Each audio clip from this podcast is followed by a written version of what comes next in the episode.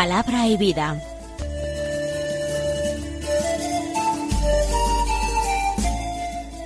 Con el padre Manuel Horta desde Sevilla.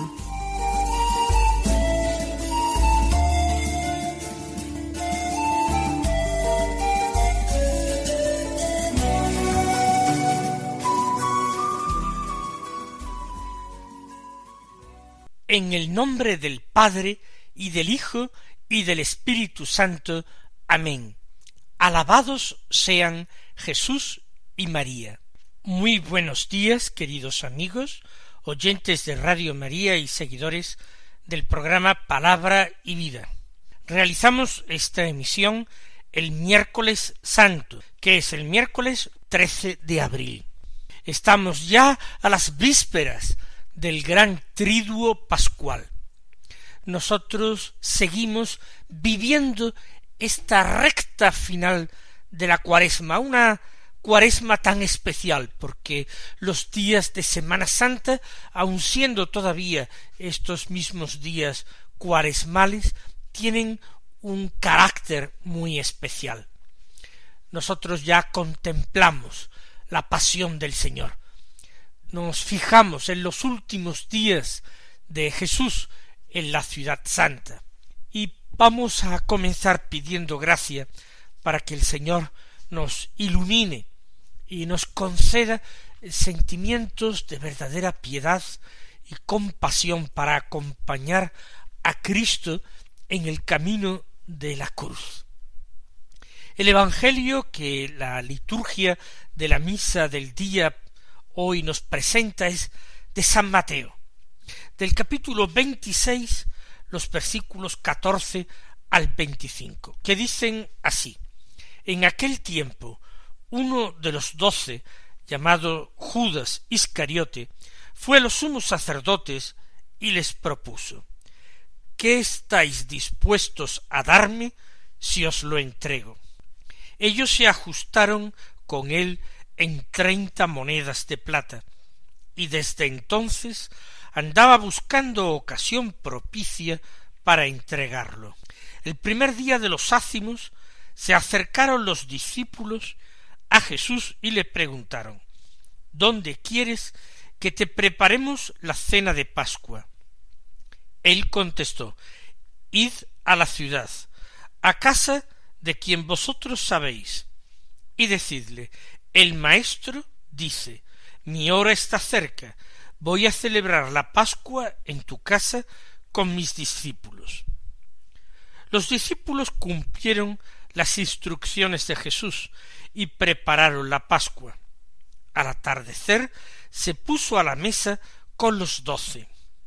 Mientras comían dijo En verdad os digo que uno de vosotros me va a entregar. Ellos, muy entristecidos, se pusieron a preguntarle uno tras otro ¿Soy yo acaso, Señor? Él respondió El que ha metido conmigo la mano en la fuente, ese me va a entregar. El Hijo del hombre se va como está escrito de él. Pero hay de aquel por quien el Hijo del hombre es entregado. Más le valdría a ese hombre no haber nacido. Entonces preguntó Judas, el que lo iba a entregar, ¿Soy yo acaso, maestro? Él respondió, Tú lo has dicho.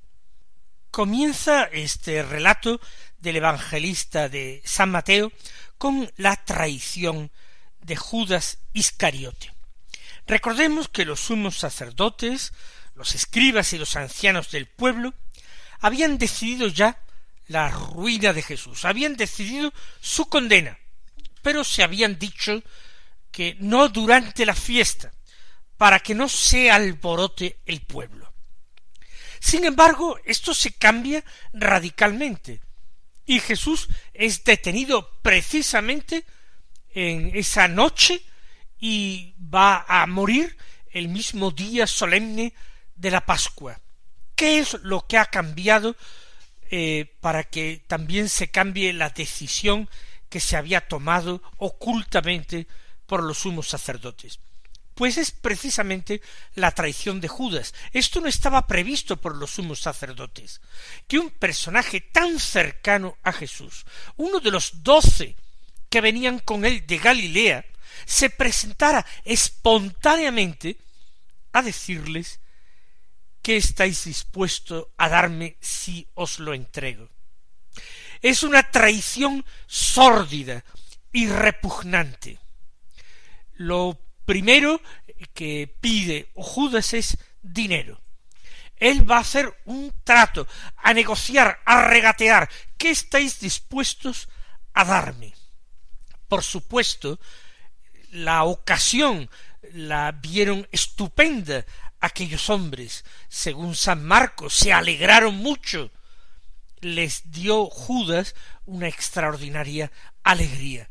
¿Para qué retrasar a después de la fiesta el prendimiento, la detención de Jesús, cuando se les podía escapar de nuevo a Galilea? Ahora había alguien dispuesto a entregarlo. Judas presumiría que sabía perfectamente lo que hacía Jesús, a dónde se retiraba por las tardes, por las noches, en qué momento se quedaba solo o en compañía solo de los discípulos más allegados, donde podía ser prendido sin alboroto de la gente, de una forma discreta. Todo esto es lo que él negocia y a lo que quiere poner precio. Y dice San Mateo que se ajustaron con él en treinta monedas de plata casi nunca se dice qué valor podrían tener estas treinta monedas de plata. Seguramente esas monedas eran ciclos de plata. Podría tratarse de un valor en torno a los novecientos euros si le damos a un ciclo el valor actual de treinta euros. De cualquier forma hubiese sido el precio que fuera, a nosotros se nos antoja verdaderamente miserable. Porque esa cantidad, por supuesto, no iba a resolver la vida de Judas Iscariote. ¿Qué es lo que entra en su ánimo para tomar esta decisión? Pues hay una serie de ingredientes, por supuesto. Lo que dice Juan era ladrón, se había ido dejando seducir por el demonio poco a poco se había acostumbrado a hurtar el dinero que llegaba de las limosnas. Pero también puede ser que haya una ambición desmedida que se ha visto frustrada por Jesús, que no tiene ambiciones humanas, que no aspira al reino, que no quiere ser coronado, eh, rey de Israel en las condiciones en que la gente, por ejemplo, cerca del lago de Galilea, quisieron aclamarlo en una ocasión. Quizás una envidia respecto de algunos de sus compañeros, a los que creyó que Jesús eh, ponía por delante mientras él era postergado. Quizás celos. Es algo tan complejo. La palabra de Dios no nos da más pistas, sólo indica esa pasión por el dinero, que es una idolatría. Ya Jesús les había avisado a los suyos, no podéis servir a Dios y al dinero. Y Judas decide finalmente a quién va a servir, al dinero y no a Jesús se ajustan con el dinero. ¿En qué momento se lo pagarían? Seguramente la misma noche del jueves santo. Poco después del prendimiento, Jesús acompañaba a la turba que prendió a Jesús y presumiblemente continuó con ellos para no enfrentarse con sus compañeros los otros apóstoles. Seguiría hasta la casa del sumo sacerdote, primero de Anás, después de Caifás. Allí se le recompensaría y de allí marcharía con su triste botín. Andaba buscando ocasión propicia para entregarlo. Judas seguramente no supo en qué lugar se iba a celebrar la última cena. De hecho, Jesús usa de un poco de misterio para la preparación de la cena. Dice que el primer día de los ácimos se acercaron los discípulos a Jesús, algunos, no quiere decir todos, y le preguntaron ¿dónde quieres que te preparemos la cena de Pascua? Y el Señor envía a algunos. Otros evangelios nos dicen que son dos discípulos los enviados. Aquí no se nos dice, pero si Judas se hubiera enterado del lugar de la última cena, es posible que lo hubiera aprovechado para traicionar a Jesús.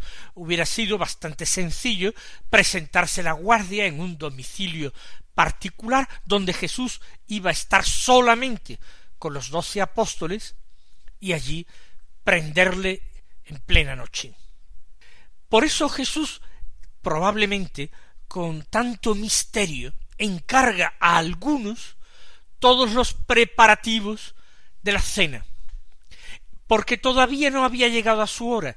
Él no quiere ser prendido en esta cena donde va a instituir la Eucaristía, donde va a ordenar como sacerdotes a sus apóstoles y donde les va a dar las últimas instrucciones, las últimas enseñanzas, donde les va a revelar el mandamiento nuevo.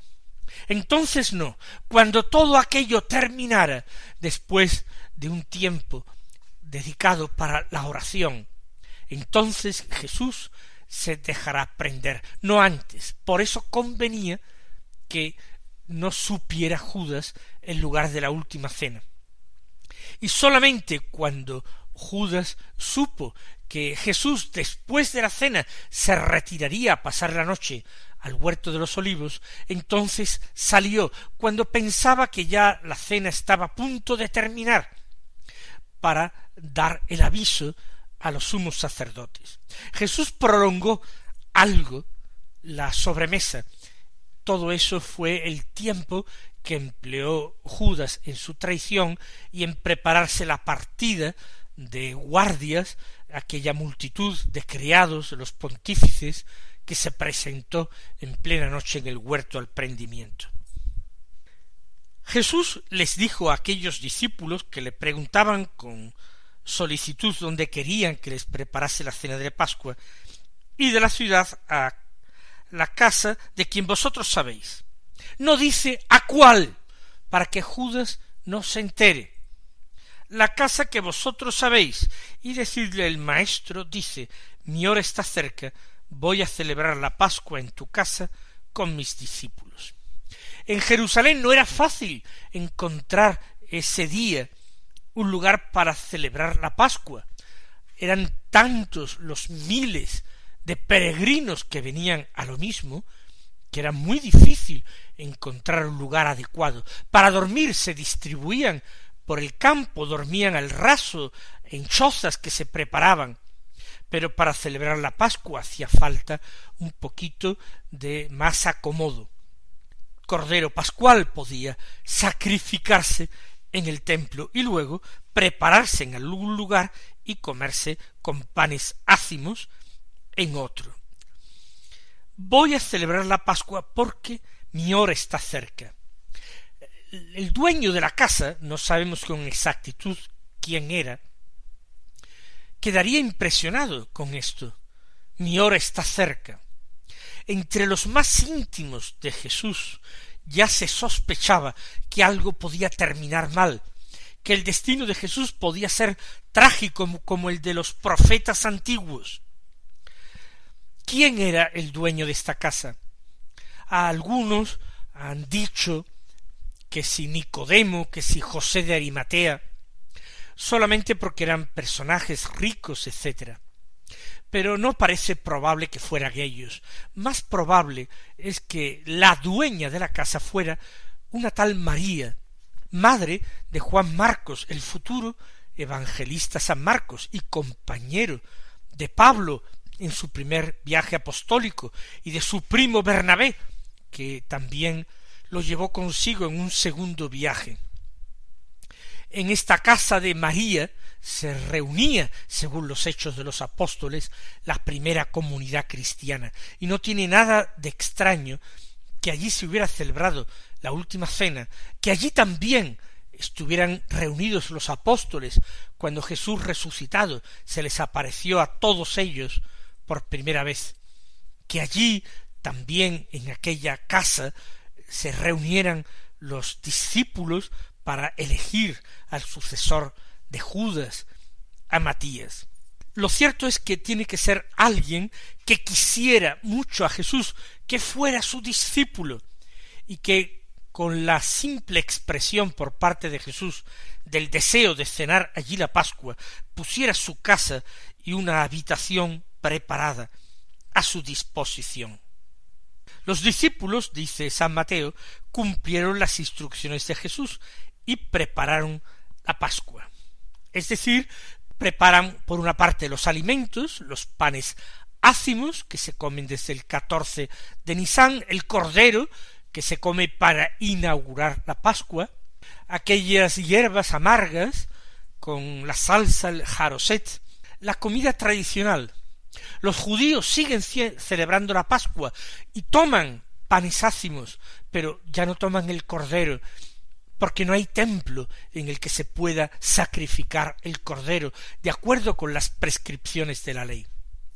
Eso sí, el pan ácimo se sigue comiendo en Israel para celebrar la Pascua, y todo el pan no ácimo que hay en cada casa se recoge hasta las más pequeñas migas y se destruye y se quema para que no quede nada de pan fermentado y todo el pan que haya en la casa durante aquellos días de la fiesta, todo él sea pan ácimo. Al atardecer se puso a la mesa con los doce. Mientras comían dijo, En verdad os digo que uno de vosotros me va a entregar. Judas estaría pensando que qué mala suerte el haber desperdiciado una ocasión tan propicia para entregarlo. Pero ahora no podía salir en mitad de la comida, porque se trataba de una cena solemnísima y no había ninguna excusa válida. Él tendría que aguardar al final de la cena. Eso sí, como ya he dicho antes, se prolongó aquella reunión con las últimas enseñanzas de Jesús, el lavatorio de los pies y todas las enseñanzas que él dio con la institución de la Eucaristía, a la cual es probable que no asistiera Judas. Uno de vosotros me va a entregar. Judas es posible que se diera ya por aludido, que se removiera inquieto en su lugar, pensando que iba a ser descubierto y no iba a poder salir adelante su plan, que iba a ser inmediatamente expulsado del grupo. Uno de vosotros me va a entregar. Y ellos, los apóstoles, quedaron muy entristecidos y empezaron a preguntarle uno tras otro ¿Soy yo acaso, Señor? Esta pregunta delata cómo ellos no se sentían seguros de sí mismos. Habían crecido en humildad, no se sentían fuertes, y por eso, dudando incluso de su propia lealtad para con el Maestro, dicen ¿Soy yo acaso, Señor? Nosotros también haríamos bien pidiendo al Señor la gracia del conocimiento propio, la gracia de la humildad, porque también nosotros tememos en alguna ocasión negar a nuestro Maestro o entregar a nuestro Maestro. Sabemos que sin su ayuda, sin su gracia, sin la fuerza divina que nos viene de lo alto, seríamos capaces de los mayores pecados, de las cosas más atroces. ¿Soy yo acaso, Señor? Y él respondió El que ha metido conmigo la mano en la fuente, ese me va a entregar. De la fuente común iban tomando todos el alimento. El Señor lo único que hace es insistir en la misma idea, que es uno de vosotros el traidor. Y añade, el Hijo del hombre se va como está escrito de él. Pero hay de aquel por quien el Hijo del Hombre es entregado. Jesús hace alusión a las profecías de la Escritura, según las cuales el Mesías tendría que padecer y morir. Son los cánticos del siervo de Yahvé, del profeta Isaías, que con una belleza literaria excepcional, con un dramatismo hondo, cantan precisamente el destino de ese personaje, del siervo de Yahvé, que va a ser quien cargue con el pecado de la multitud y quien expíe ese pecado. Se va el Hijo del Hombre como está escrito de él en los profetas. Pero hay de aquel. Eh, Jesús lanza una malaventuranza o un ay. Es justo lo contrario de una bienaventuranza. Ay de aquel por quien el Hijo del Hombre es entregado. Esta malaventuranza debió estremecer profundamente a Judas Iscariote. Más le valdría a ese hombre no haber nacido. Es tan grande, tan inmenso el pecado, es tan terrible el crimen que se prepara a cometer, que mucho mejor, mucho más preferible sería la muerte temporal que no esa muerte eterna a la que se condena a sí mismo por su traición. Entonces Judas, en el colmo del cinismo, seguramente por deseo de disimular, que no se notara demasiado que él era el traidor, para hacer lo mismo que hacían los demás, decir lo mismo que decían los demás, preguntó ¿Soy yo acaso maestro? Uno tras otro lo han ido preguntando. Jesús no puede responder abiertamente para no delatarlo. Podría haberlo hecho, pero entonces Judas seguramente no habría podido sacar adelante su perverso plan. Dice San Mateo que le respondió Tú lo has dicho. Pero San Mateo habitualmente en el Evangelio simplifica los acontecimientos y construye un relato lineal, sencillo, claro, muy claro, pero a veces sin matices. El Señor le dijo tú lo has dicho, pero debió decírselo en voz baja, debió decírselo con una seña, con un gesto, pero sin que los demás en aquel momento entendieran lo que quería decir. Mis queridos hermanos, junto con esta gracia de la humildad, vamos a pedir al Señor también la gracia de la fidelidad, para que nunca nosotros entreguemos al Señor por medio del pecado grave, del pecado mortal. Él os colme de bendiciones y hasta mañana si Dios quiere.